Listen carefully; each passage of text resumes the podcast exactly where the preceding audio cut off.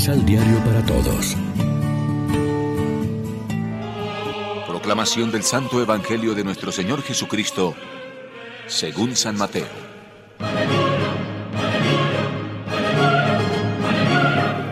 No se hagan tesoros en la tierra, donde la polilla y el gusano los echan a perder y donde los ladrones rompen el muro y roban.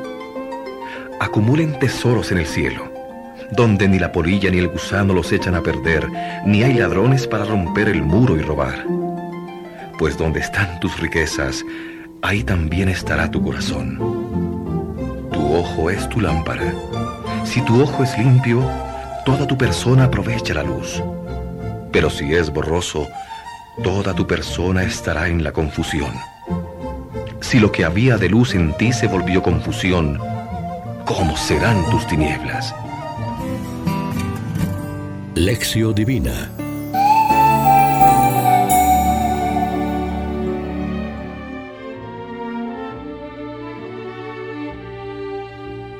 Amigos, ¿qué tal? Con inmensa alegría compartimos también en este día el pan de la palabra. Frente a la bienaventuranza de la pobreza, la sociedad consumista proclama la suya propia. Dichosos los que tienen y pueden gastar porque son felices. Es el mensaje incluido en toda publicidad, verdadero jinete del Apocalipsis, que todo lo arrasa sembrando esclavitud e insatisfacción. A base de crearse necesidades ficticias, el hombre actual está abocado a una carrera sin fin, condenado a no descansar en ninguna meta, pues cada vez necesita más cosas para vivir.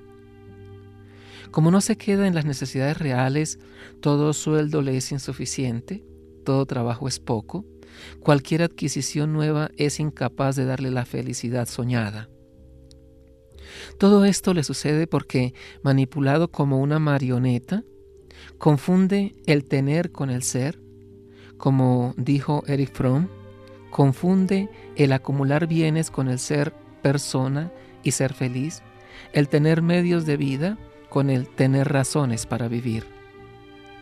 Cuando nuestra actitud personal ante el dinero y los bienes desplaza a estos de ser medios de subsistencia digna y humana, comida, vestido, vivienda, familia, estudios, educación, ocio y cultura, para convertirlos en fin obsesivo de nuestra vida, hemos empezado a soldar los eslabones de la cadena que nos amarra a la tiranía de un nuevo ídolo, el consumismo. Ya tenemos un amo, un Dios absorbente, despótico y totalizante que no admite al Dios auténtico como rival. Más que cosas necesitamos razones para vivir y compartir, pues la felicidad no puede estar fuera de nosotros en las cosas, sino que ha de brotar de dentro. La felicidad es un estado de ánimo y una posesión del espíritu que se basan en la realización del individuo como persona. Reflexionemos. ¿Acaso nuestro corazón ha hecho presencia el moho de la ambición de poder o de las riquezas? ¿Cómo cultivamos sentimientos y actitudes de generosidad? Oremos juntos. No permita, Señor, que prefiramos el tener al ser personas, pues más que cosas necesitamos razones para vivir, amar y compartir lo nuestro con los hermanos. Amén. María, Reina de los Apóstoles, ruega por nosotros.